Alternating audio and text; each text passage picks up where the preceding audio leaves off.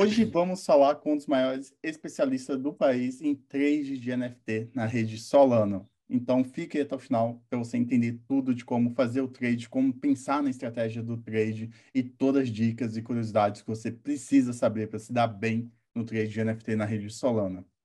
Muito bem-vindo a mais um episódio do Simplificando Tudo. Estamos aqui com o grande Jonathan Ribas. Falei certo? Isso aí, meu. E eu sou o Matheus Celtic e vamos estar aqui discutindo muito sobre como fazer bons trades de NFTs na rede Solana, que está aumentando aí e ganhando um hype muito grande nos últimos meses. Uh, eu queria pedir, Jonathan, para você se apresentar e falar um pouco sobre você e como que você começou aí a fazer trades na rede Solano e trade de NFT no geral. Legal, velho. Muito massa. Cara, prazer estar aqui. Desde já agradeço o convite, gosto muito de participar de podcasts assim né, e comentar sobre NFTs. E, cara, tem muita oportunidade mesmo na Solana acontecendo nesse momento. Uh, Para dar uma introdução, né, do que de quem eu sou, eu sou, cara, eu sou um cara que não tinha nada a ver com tecnologia, né? Pelo menos né, profissionalmente, eu me formei em direito, né? Fui advogado por sete anos, mas mais naquela, naquela situação assim de empurrão da família, assim, né? Família de advogados e tal. E aí advoguei por sete anos, enfim, criei meu próprio escritório, no, como não, né, não deu muito certo trabalhar com meus pais, mas uh, depois de um certo tempo, eu sempre fui muito aficionado por tecnologia, um entusiasta de tecnologia, assim, né? Tava sempre no início das redes sociais, todos esses movimentos, assim, na internet, uh, desde o início mesmo, assim. Um dos, dos negócios que eu, que eu lembro é que eu, eu tinha, cara, foi um dos primeiros a ter computador na minha cidade, essas coisas assim, sabe? Sempre tive acesso a essas informações.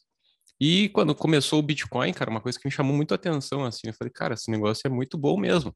Mas na época, lá em 2014, 2013, quando eu descobri, eu não, não era um cara que investia, assim, né? Não tinha ainda mais esse, esse, esse costume.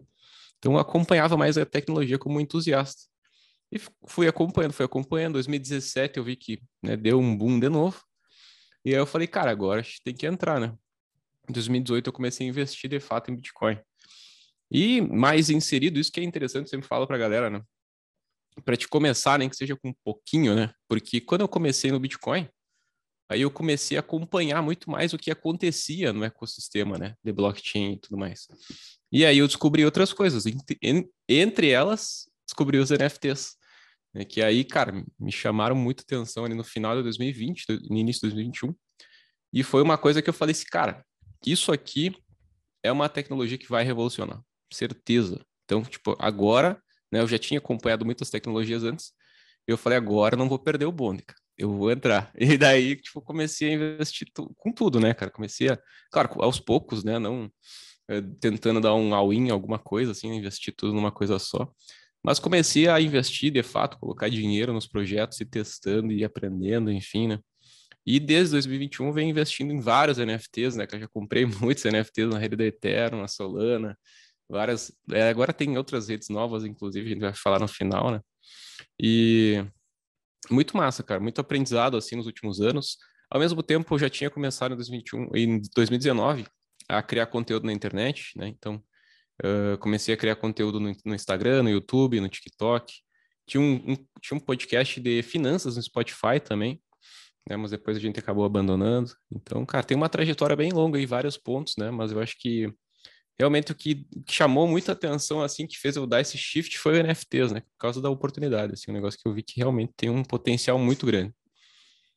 Sim, demais, cara. Nossa, é, é interessante você até contar um pouco da sua história e falar que às vezes as pessoas acham que as coisas acontecem do nada. Né? Do nada, estão uhum você vê aquele NFT, nossa, vou comprar esse NFT agora e ficar rico. Tá? Não, tem tudo, tem tudo um, um, progresso, um processo ali que acontece, né?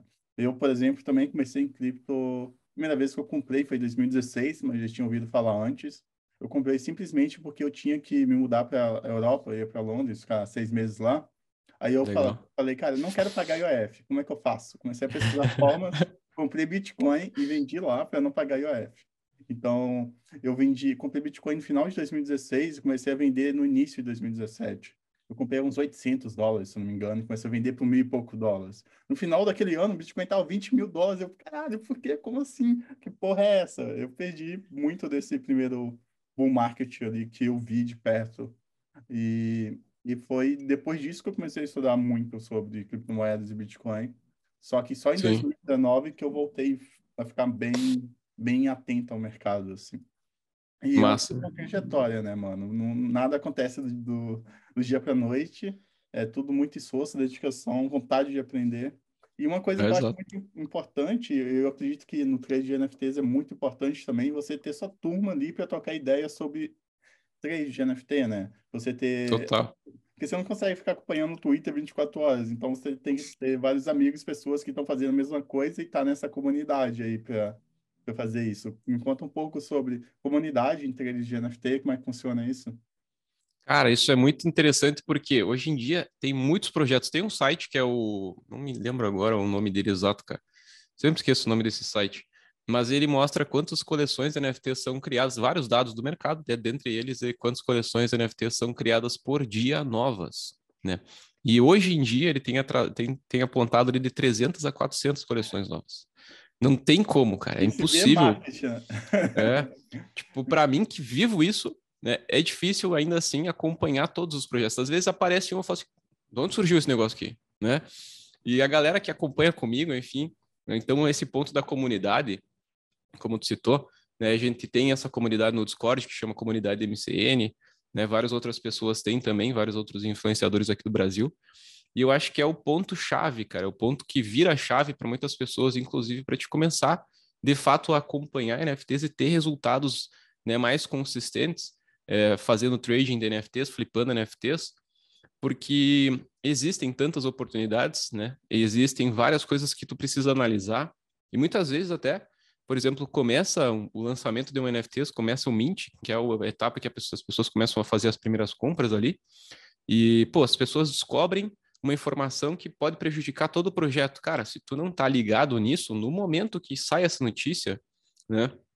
para te tomar uma decisão, talvez ele não comprasse, não comprou ainda, ou talvez ele vender, sei lá, enfim, tu pode se prejudicar muito, né?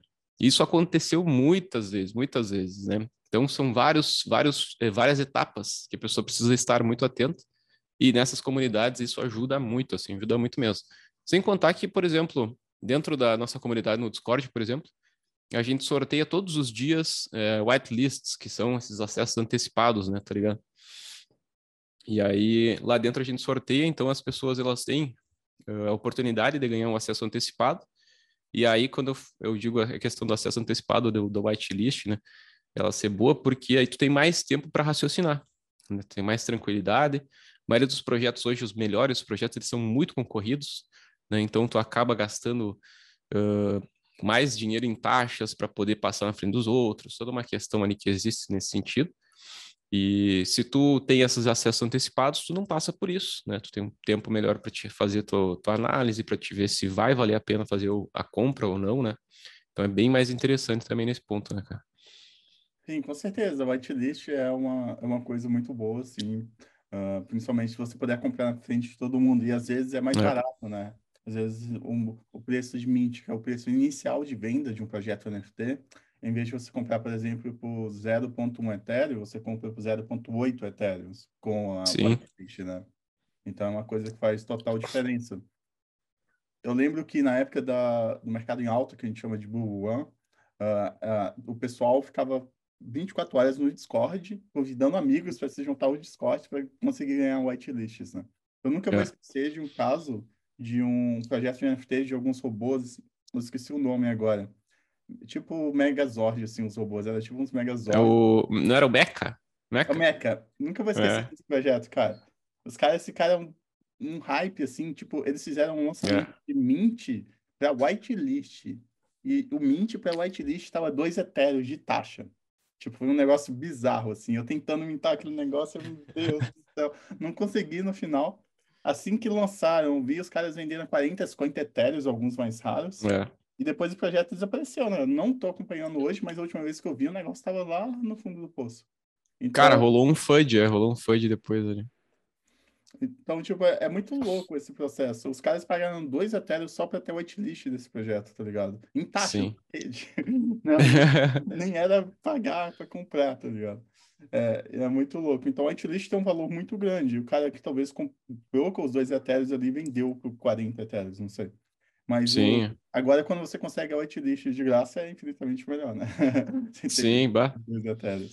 É, Uh, porque aí tu até citou nessa questão de, por exemplo, a galera que na época do Meca não tinha muito essa parte desse- de, tipo, os projetos fazerem parceria com outras comunidades para dar whitelists. Então a galera tinha que ficar no. A gente chamava isso de grind, né? Sim, Porque para quem joga RPG sabe a palavra ali, o significado, né? Mas é tu ficar lá meio que, né, trabalhando ali, né? Enfim, se dedicando naquele, naquele processo ali para conseguir o whitelist. Então, nesse caso, tinha que ficar chamando pessoas. Então, pá, tinha que convidar um monte de gente para entrar no Discord para te poder ganhar o whitelist, né? sim. Ainda bem que gente, tipo, é uma coisa que gastava tempo pra caramba e às vezes você não conseguia. Você gastava tempo, cinco horas da sua vida ali e não conseguia, às vezes, projetos É verdade. assim da vida. Mas é, é momentos interessantes, né, que a gente vive, cara. A gente vive em, em um tempo onde que a gente consegue fazer muitas coisas interessantes na internet. E, e o trade de NFT é um, é um desses, dessas coisas super interessantes que dá para fazer. E ao mesmo tempo é super dinâmica e, e vai mudando conforme o tempo, né? Ah, a gente chama ah, em, apostas, em trade, em, em qualquer coisa que você faz, eu acho que tem muito meta, né? Que é o Uhum. momento atual, como está o mercado no momento atual. E vamos falar um pouco como está o mercado no momento atual ali para fazer trade em NFTs na rede Solana, principalmente. Como que você está buscando esses novos trades? E fala um pouco sobre isso pra gente. Legal, velho. Cara, eu costumo dizer que NFTs hoje são uma oportunidade para fazer, né, para ter resultados assim, né, financeiros muito bons, cara, muito bons, né, no curto prazo. Então, por exemplo, coisas que tu não conseguiria fazer no mercado tradicional, né, dificilmente faria em qualquer outro tipo de mercado, que é, por exemplo, tu comprar um negócio, uh, que é no caso tu mintar no lançamento um NFT, e dali uma hora depois tu vender ele por 100% acima, velho. Tipo, 100% de lucro, né? Em, um, em algumas horas ali, talvez. Né? Claro que em níveis de escala, tu não pode fazer isso com 100 milhões de dólares, né? Mas para quem está começando, é, é, fantástico, porque tu pode começar com pouco dinheiro e ter um resultado muito legal, assim, né? Uh, tem um projeto que lançou esses dias na Solana que chama Church of Abyss, né? E ele foi um free mint. É, ontem a gente estava analisando até umas outras coisas desse projeto e cada NFT estava valendo 1.5 sol, mais ou menos, né? 1.5 Solana, que dá aí mais ou menos uns, acho que 45 dólares, né? Então a pessoa mintou de graça, na Solana tu não paga a taxa, a taxa é 0.0001 centavo, né? E aí o cara consegue fazer 45 dólares. Uh, além disso, o cara ganhava ali Uh, mais uns outros negócios, tu conseguiria vender por mais um pouco. Então, daria um pouco mais de dois, dois três solanos ali, solanas, né? De lucro. Nesse caso, né? E tem vários outros casos acontecendo todos os dias, né, cara? Todos os dias. Então, tem muita oportunidade legal. Não é, para a gente não passar a ideia errada aqui para as pessoas também, não é fácil, né? Não pensem que, ah, eu vou, não sei nada, né? Vou sentar na frente do computador, clicar em dois botões, pum, ganhei 45 dólares. Não é bem assim. é. é. tudo, tipo, tudo tem aí. Quando é free mint, normalmente tem um grinder a mais também, né? Você tem que conseguir também. whitelist. É tipo. E uma coisa também, muito igual você falou, cara, nada vai cair do céu, assim, tipo, você não vai estar pesquisando na internet do nada e vai cair dois cliques. Você vai estar participando de uma comunidade que está atrás de, de free mints, ou você vai estar pesquisando ali no Twitter procurando oportunidade, às vezes você vai fazer um mint, vai custar zero, vai valer zero o negócio, talvez, talvez nem vende tudo, nem um free mint às vezes vende tudo, né? É verdade, é verdade. As pessoas querem algumas coisas às vezes. Por isso é todo, a, por isso tem toda a importância da análise, né? Análise é. do projeto. E me fala um pouco como que hoje que você faz uma análise de um projeto NFT meio padrão, assim. Legal, cara. Tem dois pontos, né? Tem dois pontos bem interessantes. Até esses dias eu respondi essa pergunta ali no Whats, no Whats, no Insta, quer dizer, uh, pra galera, mas... É, né, quem não segue, a pessoa... já pode seguir lá no Insta. Qual que é o Insta? Isso, arroba Jonathan Ribas, né? Sem H, sem N, sem nada. Aproveita, já deixa o like, é. se inscreve aqui também no podcast. verdade, é verdade. Já se inscreve aí. Cara, é, tem dois pontos bem interessantes, né? Eu, eu costumo falar que Uh, tu, tem duas, dois tipos de análise, pelo menos, né? Uma análise que vai ser antes do lançamento, né? Para te comprar aquele NFT antes dele lançar ali, ou no momento que ele está lançando mesmo. Né? E uma outra análise que tu faz depois do lançamento, que aí o projeto já já fez aquela venda inicial, enfim, está no momento ali diferente. Né? Antes do lançamento, eu gosto de analisar quem são os criadores do projeto, né? Então, se o time ali das, das pessoas que estão fundando aquele projeto são pessoas, né? A gente chama de doxed, né? Mas são as pessoas que são públicas, mostram o nome, apresentam o seu nome, sua foto, enfim, se identificam, né? E isso é interessante porque geralmente isso é um ponto extra que agrega na segurança. Então, né, tu vai conseguir é, é, menor a chance de que esse projeto seja um golpe, né? né, sendo mais né, simples possível assim. Uh, além disso, né, às vezes tem projetos que são fundados por caras que já são conhecidos. Então, por exemplo, hoje, inclusive, me entrou um projeto na, na Ethereum, né, foi na Ethereum, que a artista é Randaran, o nome da, da artista. Mas ela é uma artista super conhecida no YouTube, tem 850 mil inscritos no YouTube. E aí ela lançou uma coleção de NFTs free mint também, né? Foi free mint, tá valendo 100 dólares cada NFT agora, né? E, tipo, teve sorteio também lá na, na comunidade para os membros e tudo mais.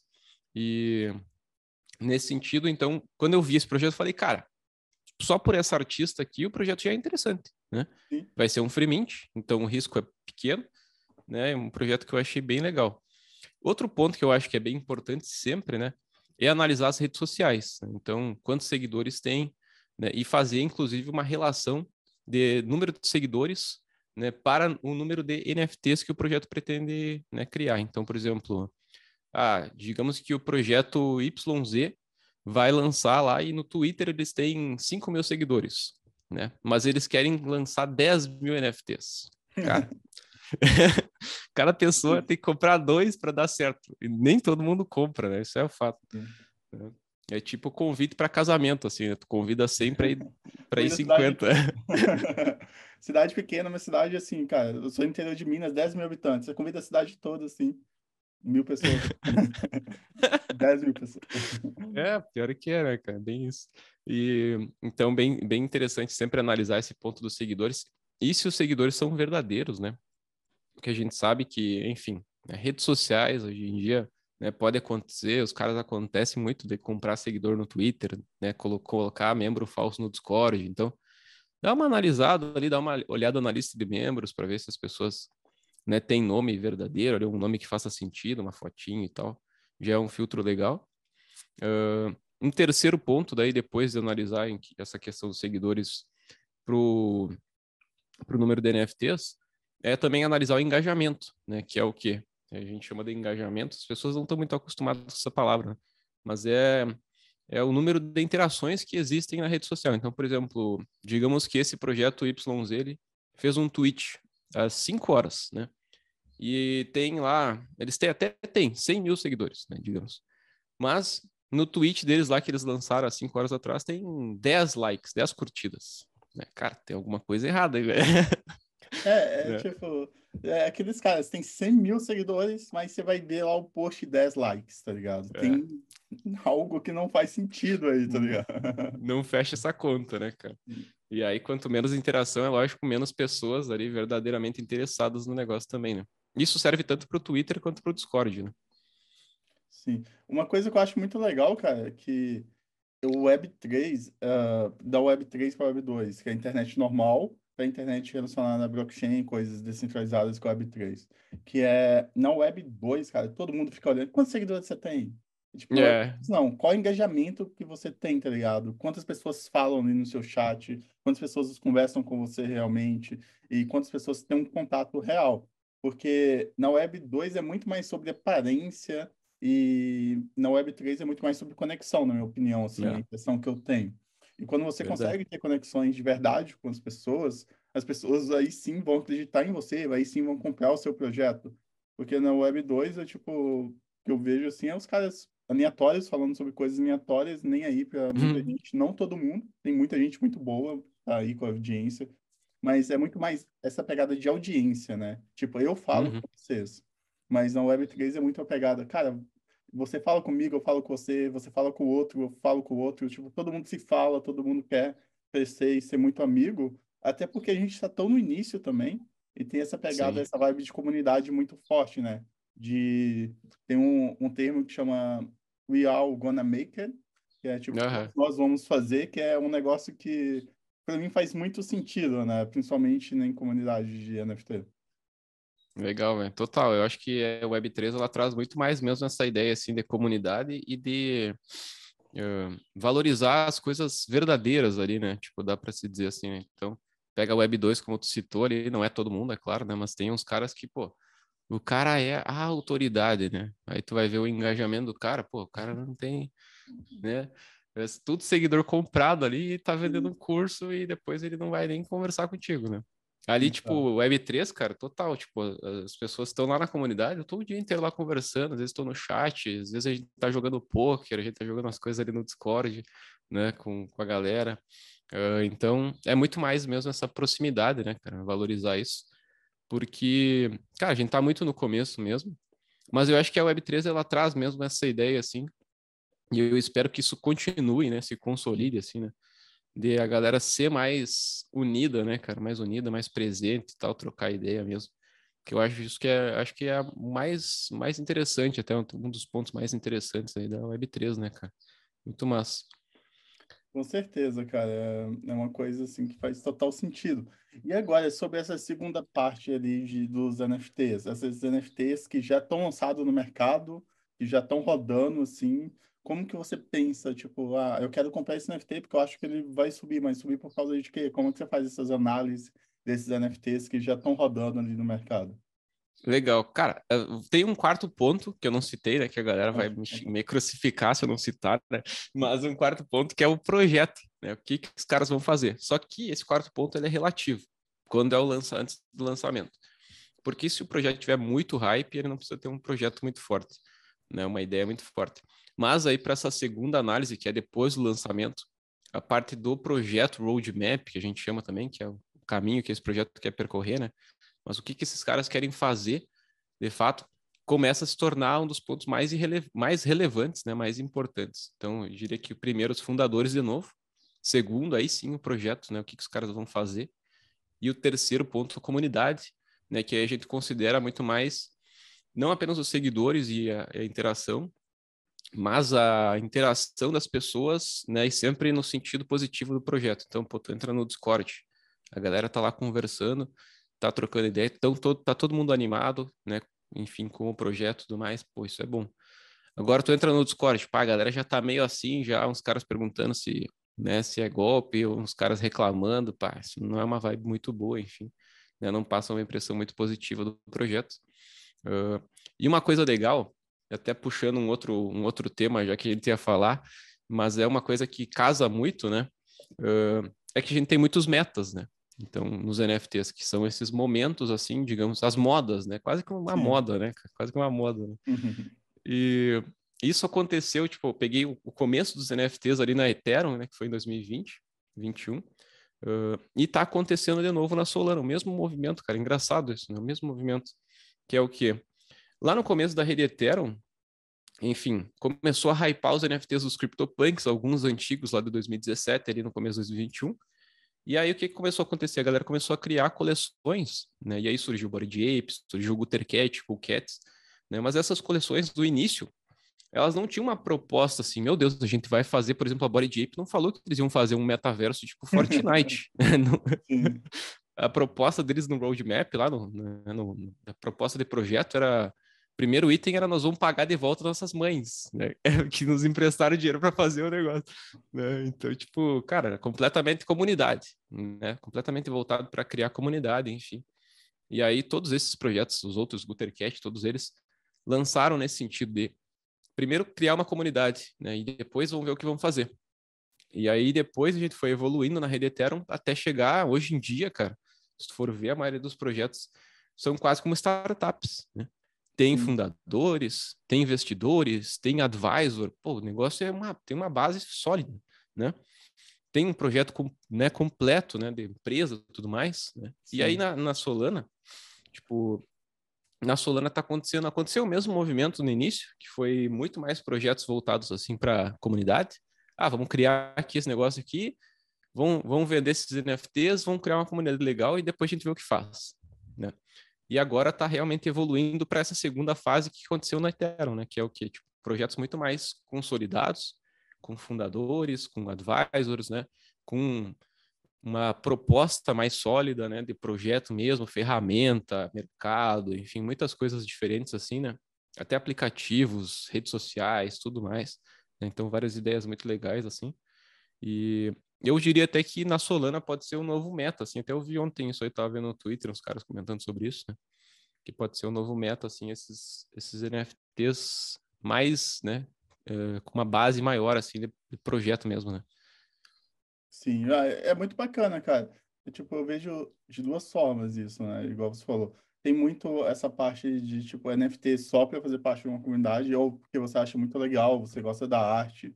E tem, infinitas possibilidades nesse, nesse quesito, tipo, só porque você gostou, achou bonito. Ou tem essa outra pegada, que é, tipo, financiar mesmo a empresa com a venda de NFTs e dar utilidades para aquele NFT, ou agregar valor ao longo do tempo da criação dessa empresa com os NFTs. Se eu não me engano, a Lumix lançou uma ferramenta que ela, ela vendeu alguns passes em NFTs, que é uma, a Lumix é uma startup brasileira, lançou uma ferramenta que eu esqueci o nome agora, de análise. Seymour. Seymour. Aí eles é. venderam os NFTs ali que dão acesso premium à ferramenta, que é uma forma de financiar o desenvolvimento da ferramenta e de dar a todo mundo que tem NFT uma utilidade ali. É uma coisa uhum. bem massa. E você e, e como você está vendo essa construção de novo meta assim que você está achando na Solano? Você acha que vai virar agora um meta para isso? Cara, eu acredito que sim, velho. Tá, tá virando. Tem vários projetos já saindo nesse sentido, assim, né? mais realmente mais voltados a ser uma empresa, uma coisa mais consolidada, assim, né? Mas ainda na Solana a gente vê muito projeto que que é bem voltado para a comunidade, assim, né? Bem voltado para, enfim, vamos criar uma comunidade legal aqui, depois a gente vê o que vai fazer. Né? Então é meio misturado aí nesse sentido, assim. A gente pode ver realmente uma evolução, até tá vendo, né, de certa forma, uma evolução desses projetos que têm uma base já. E aí a gente começa a pegar aquela ideia de analisar projetos que já lançaram, né? Até ontem a gente estava fazendo isso no Discord lá uh, com a galera, que era ver alguns projetos da Solana que já lançaram, mas que tem essa proposta muito forte, assim, de ser realmente um, uma empresa, um projeto que vai trazer uma utilidade, uma ferramenta, um aplicativo muito forte, né? Para as pessoas. Então, eu acho que pode se tornar um meta muito bom ali na Solana, cara, bem, bem interessante, assim. E tem vários projetos que não estão muito no radar, assim, né? Porque NFTs, de certa forma, muitas vezes eles, eles se movem né, pelo hype, assim, né? A gente geralmente, geralmente diz assim, o preço ele se move pelo hype. Então, pô, os caras lançaram lá um, uma rede social nova, mas ninguém deu muita bola, cara. Tipo, o preço vai ficar lá embaixo, até que as pessoas vejam, deem uma visibilidade para aquele projeto, enfim. E ele é como se fosse tipo, uma bolsa, uma ação na bolsa que foi esquecida, né? Sim. É, tem aquele negócio, né? Tipo, tem alguns picos de atenção, né? Tipo, como é. lançamento é um pico de atenção, na entrega de um produto é um pico de atenção. E, e igual criptomoedas mesmo, tipo, quando a Ethereum uhum. lançou o Merge, que foi uma grande atualização que mudou o modelo que ela minera os blocos, que ela valida as transações e confirma que aquilo é verdade ou não. Agora, em setembro, né? Tipo, uhum. teve um, alguns meses de muita expectativa para aquele lançamento, lançou, e depois passou o primeiro pico ali de atenção, né? Deu tudo certo. Uh, então, é, é, muito louco, né? Tipo, em todos os mercados, mais ou menos, a gente vê, e a gente vê isso replicando com NFTs uhum. também. Total, velho. E, e me fala, tipo, ok, a gente entendeu agora que tem duas formas de replicar, de analisar os NFTs. Coleções antes, coleções depois, né? Que é maneiras bem diferentes. E o que você. A gente também estava falando agora sobre o meta, né? O meta que tá, talvez está mudando aí, que você falou, já viu alguns projetos, o pessoal está discutindo bastante dessa mudança de meta. Agora me fala qual que são o modelo de coleções favoritos que você gosta mais, assim, de tipo, de pesquisar sobre, que você uh, tem algum carinho especial, talvez ali, algum tipo de uh, foto de perfil, ou então mais para desse modelo de empresas quais são os modelos de NFTs assim que você mais curte assim que tem mais a ver assim com a sua personalidade, com a sua cara? Legal, velho, legal. Cara, eu geralmente eu gosto muito assim da ideia do NFT PFP, né, que a gente chama, né, que é o profile picture, ou seja, a foto do perfil, né? Porque eu acho que ele traz a ideia da identidade assim, né? Então, as pessoas elas elas meio que fazem até uma propaganda, uma publicidade grátis, né, para aquele projeto porque elas começam a usar aquela imagem como foto de perfil. uh, porque elas se identificam de verdade, né? Então, eu acho que a maioria dos projetos, se não todos, deveriam realmente utilizar PFPs, mesmo que o projeto não seja só uma PFP, né? Então, por exemplo, a gente pega a Bored Ape, os caras estão construindo várias coisas, mas o projeto ele tem uma, ele tem aquela PFP e a galera usa. Pô, Neymar botou de foto de perfil o negócio, cara, imagina. Ah, Propaganda. Né? é. Quanto eles iam pagar pro Neymar colocar uma foto do, dos caras ali? Não pagaram nada, né, velho? É, foi de graça. Publicidade grátis. Então é muito massa essa visão do PFP. Mas hoje em dia, realmente, eu tenho buscado, assim, muito essa ideia, né? De fazer uma análise mais fundamentalista na maioria dos projetos. Uh, eu faço muito trading também, então, pô, compro projetos no lançamento, só que eu geralmente tenho uma estratégia ali vendo, né? Pelo menos a maioria deles, uh, seguindo a estratégia. Uh, mas eu gosto muito, tô, tô mais focado hoje em dia realmente nesses projetos que são né, que tem uma, uma proposta mais sólida, assim, né, de construir algo, porque eu vejo que a gente está muito no início, né? Está muito no início mesmo. Uh, na última vez que eu pesquisei, cerca de 99% das pessoas, quer dizer, 0,01%, né? Da 99,9%, 0,01% das pessoas que têm acesso à internet no mundo já haviam comprado algum NFT. Então, cara, isso é, é muito pouco, velho. É pouquíssimo, né? Então, a gente tá muito no início. Né? E aí, se tu pegar vários, alguns projetos ali que tem uma proposta legal, inclusive a Ciamor, né? Ciamor, que é da Lumix, tem uma proposta muito legal de ser uma ferramenta ali para te analisar NFTs e tal. Cara, se tu participar de um projeto como esses, e a gente tem uma visão geralmente muito imediatista, né? Principalmente em NFTs. Então, ó, o cara olha daqui uma semana né, o que vai acontecer. Cara, se tu olhar daqui. hoje um... é noite. é, hoje é noite. Eu quero saber o que vai acontecer daqui a duas horas. Cara, se tu olhar daqui dois, três anos, quatro, cinco anos, cara, e comparar com o que aconteceu com outras criptomoedas, cara, o potencial é gigantesco, né? Sim. É gigantesco. Então, é, eu, acho, eu, acho, sensacional, cara. Tipo, uhum. acho que o NFT é uma tecnologia que com certeza veio para mudar muita coisa e para trazer muitas dinâmicas novas. Eu acho sensacional, principalmente o que, que a Body Ape faz com IP, né? Que é propriedade intelectual. Todo uhum. mundo que tem um Body Ape tem a propriedade intelectual, é livre para fazer o que quiser.